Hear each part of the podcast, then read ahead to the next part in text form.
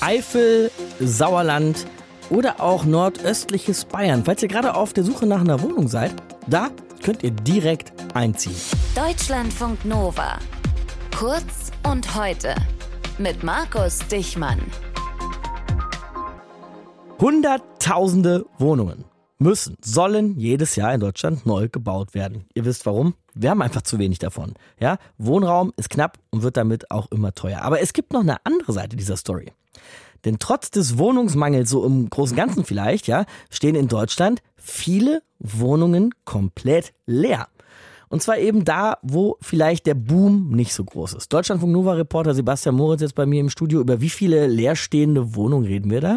Also das sind wohl so etwa zwei Millionen Wohnungen, Boah. die leer stehen. Mhm. Ja, gleichzeitig will die Bundesregierung aber jedes Jahr 400.000 Wohnungen neu bauen. Also klingt ziemlich absurd. Mhm. Ähm, aktuelle amtliche Zahlen zum Leerstand gibt's leider nicht. Die werden immer über den Zensus, also diese Volksbefragung, erhoben. Der Zensus, der findet alle zehn Jahre statt. Die Daten von 2022 sind noch nicht ausgewertet.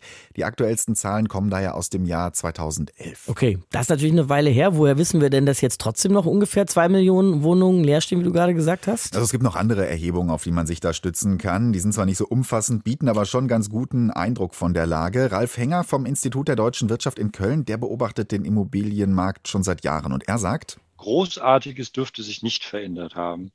Es gibt da nämlich zwei Trends. Ein Trend war, dass die Menschen jetzt gerade in den, ich sag mal, zweiten Speckgürtel gezogen sind, weil Pendeln leichter möglich war wegen mehr Homeoffice weil gleichzeitig auch generell dieses Rausdrücken aus der Stadt viel stärker zu beobachten ist, weil das Wohnungsangebot knapp ist, so dass also weitere Teile von Deutschland jetzt nicht mehr von dieser Schrumpfung in der starken Form betroffen sind.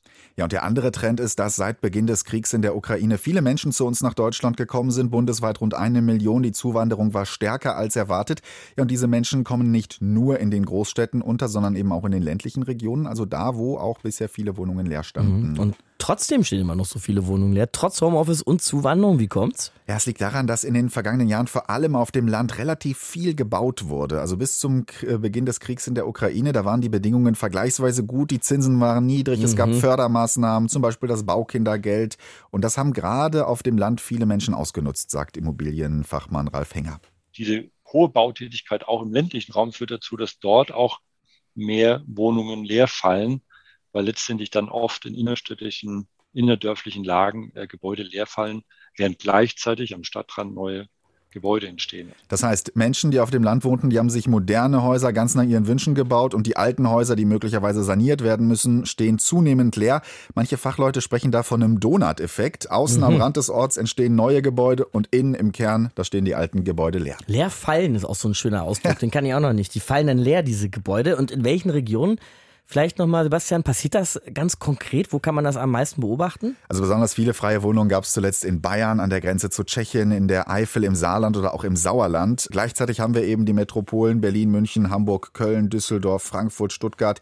Da gibt's praktisch keinen Leerstand. Wenn man das mal zusammenbringt, dann ist unser Problem nicht, dass wir zu wenige Wohnungen haben, sondern dass die freien Wohnungen eben in den falschen Städten stehen, beziehungsweise dass die Menschen nicht dort leben wollen, wo es eben die freien Wohnungen gibt. Ja, wie lässt sich das lösen? Weil man kann jetzt den Leuten auch nicht sagen, zieht mal bitte von Berlin an die bayerisch-tschechische Grenze oder so, weil da sind die Wohnungen leer. Genau, also es gibt zwei wichtige Stellschrauben. Einmal alte Häuser modernisieren statt neue bauen. Es gab ja ähm, bis letztes Jahr noch das Baukindergeld, da bekamen Familien bis zu 12.000 Euro je Kind, wenn sie zum ersten Mal ein Haus gebaut haben. Das kam bei den Familien gut an. Die Verantwortlichen in den Städten und Gemeinden waren damit oft aber nicht so zufrieden, denn die sagen, für uns wäre es viel besser gewesen, wenn die Menschen äh, mit ihrem Geld bestehende Immobilien saniert hätten. Einige ähm, Kommunen haben deshalb inzwischen anders ausgerichtete Förderprogramme auf den Weg gebracht. Da gibt es eben Geld, wenn Familien gebrauchte Immobilien kaufen und die dann auf Vordermann bringen. Ja, und der zweite große Punkt ist, die Infrastruktur auf dem Land muss attraktiver werden. Heißt eine gute Bahnanbindung, schnelles Internet, Ärzte, Schulen. Wenn sich da was tut, ähm, dann könnten wir tatsächlich aus dieser absurden Situation rauskommen, dass wir einerseits wie verrückt neu bauen und gleichzeitig so viele Wohnungen leer stehen. Zum Beispiel in Regionen, wo sie eben nicht so boomt. Sebastian hat gerade ein paar genannt. Sebastian Moritz, unser Deutschlandfunk Nova Reporter über Leerstand. Ja, den gibt es tatsächlich in Deutschland. Deutschlandfunk Nova. Kurz und heute.